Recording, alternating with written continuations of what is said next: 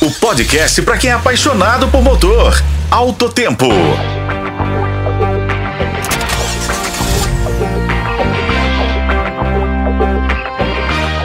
Bem-vindos ao Alto Tempo, seu podcast de notícias automotivas. Hoje vamos falar sobre uma polêmica que ressurgiu desde o lançamento da nova Chevrolet Montana, no começo desse ano. Mas antes de entrar nos detalhes, fique à vontade para acompanhar nossas notícias e relaxar um pouco. A nova Chevrolet Montana chegou ao mercado brasileiro trazendo consigo uma antiga controvérsia sobre o uso de engates para reboques. A picape, por razões funcionais e estéticas, não tem aptidão para receber esse equipamento. Tudo se baseia na resolução 937 do CONTRAN, de 2022. Ela estabelece que veículos com PBT, que é o peso bruto total de até 3.500 quilos, devem ser capazes de transacionar reboques conforme declarado pelo fabricante no manual do proprietário. No entanto, no caso da Chevrolet Montana, o manual do proprietário deixa claro que o modelo não é adequado para instalação de engate traseiro, ao contrário de concorrentes como a Fiat Toro e a Renault Aroc. Outros fabricantes têm abordagens diferentes em relação ao uso de engates. A Toyota, por exemplo, agora permite a funcionalidade de reboque em modelos como o Corolla Cross, enquanto a Honda não autoriza a instalação de engates em nenhum de seus veículos. Além da autorização da fabricante, a legislação brasileira impõe requisitos rigorosos para o uso de engates em veículos.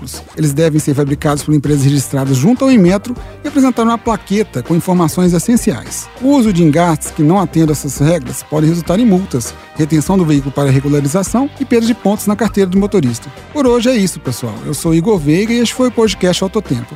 Acompanhe pelos tocadores de podcast e na o Tempo. Até a próxima.